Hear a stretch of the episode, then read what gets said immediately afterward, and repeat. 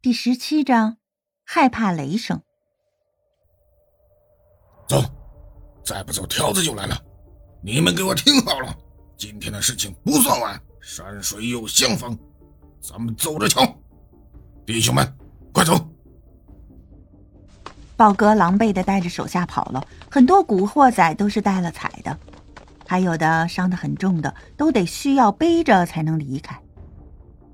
我可是打倒了六个。你呢？秦宇泽挑衅的问陈子豪：“不多不少，我也打倒了六个，算是平手。多谢兄弟帮忙了。”陈子豪潇洒的一抱拳，动作说不出的优雅。嗯，你不错，我喜欢。喏，这是富德国际搏击联盟的 VIP 卡，希望能在那里。与你来场真正的较量。秦宇泽递了陈子豪一张烫金名片，上面是富德国际搏击联盟的 VIP 卡，他正式向他挑战了。陈子豪接过名片看了一眼，见是富德国际搏击联盟的 VIP 卡，这是一个著名的搏击会所，里面有许多顶尖的高手，自己早就想去看看。既然秦宇泽约请了。当下欣然受邀。好的，我一定去。谢谢你今天的仗义出手。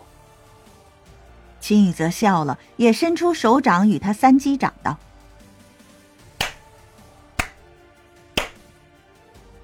明天晚上八点，我恭候你的大驾光临。”在警车的鸣叫声里，警察来了。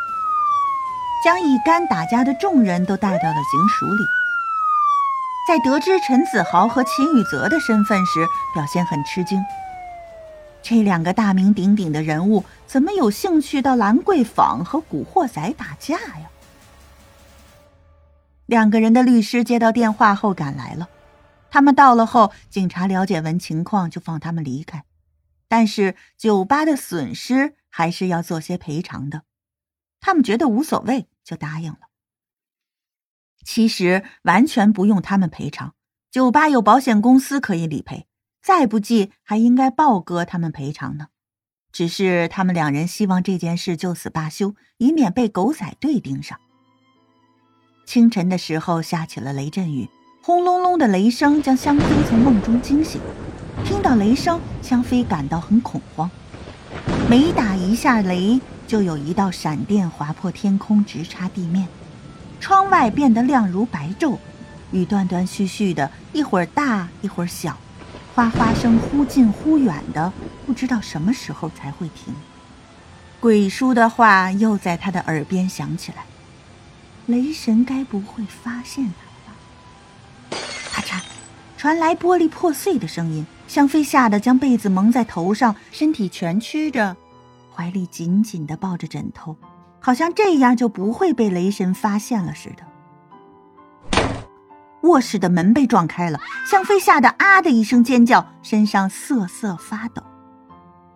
她不是怕死，而是现在她还不想死，也不能死。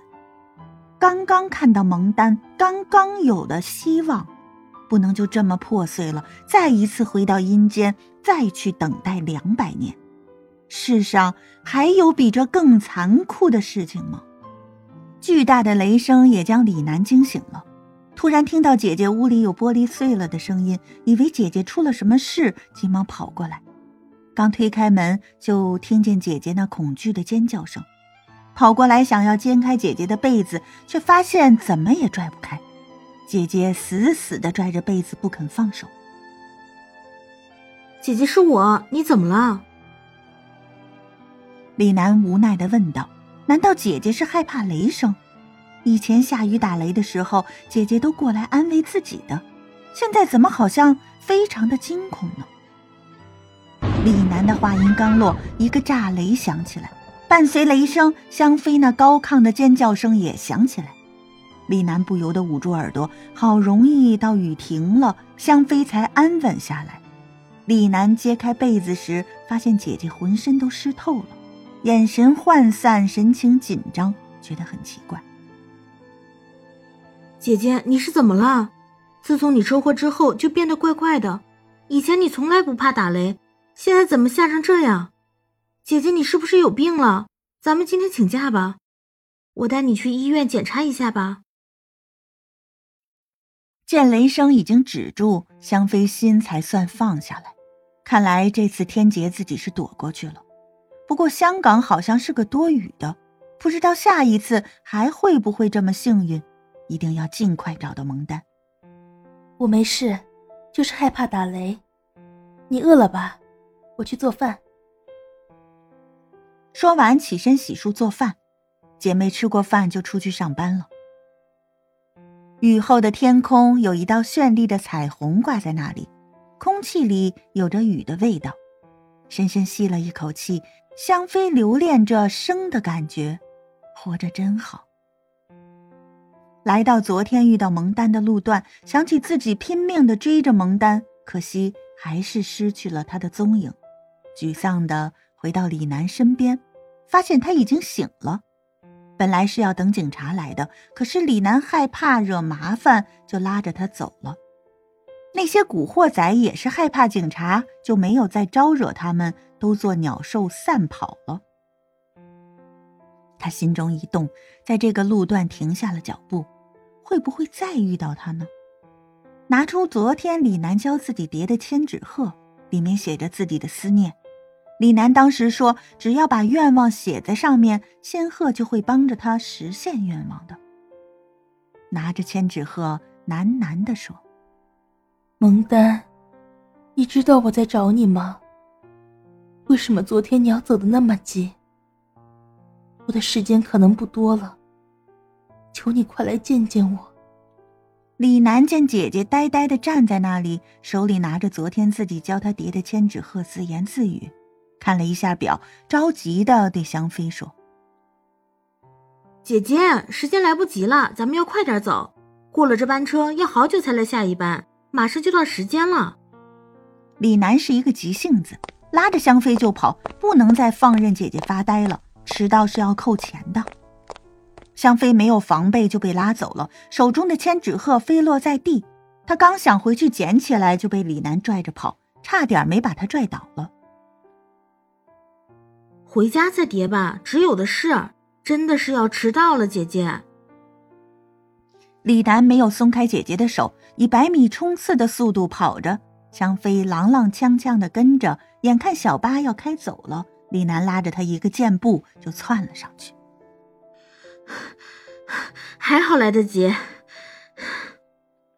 李楠抚着胸口，喘着粗气说。香妃还在为丢了千纸鹤而难过，怅然若失，直到车到站了，还在恍惚中。陈子豪又在那个噩梦里惊醒，坐起身时，耳边仿佛还回荡着女人那凄凉的喊声。究竟蒙丹是谁？和自己有什么关系啊？外面在淅淅沥沥的下着雨，天空中电闪雷鸣。今天的雷声似乎有些奇怪，实在是太响了，轰隆隆的，震得耳朵都疼。已经失去了睡意，就洗了一个澡，简单的给自己弄了一份早餐。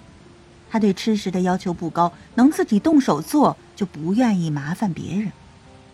吃过饭后，在沙袋前打了一会儿拳，脑袋里思量着望天大厦的事情，想到今天晚上和秦宇泽的决战。又多练习了一套拳才罢休，累得他大字形的躺在地毯上，双眼望着天花板出神。想到昨天晚上救的那对姐妹俩，那好像是自己梦中女人喊的名字，蒙丹。忽的他就坐起来，拿着车钥匙就跑出去了。开车来到昨天遇到那姐儿俩的地方，迎面一个大巴开过来，他给让了路。车上多是打工的人，他们的时间很宝贵。自己是老板，早点晚点都没事儿。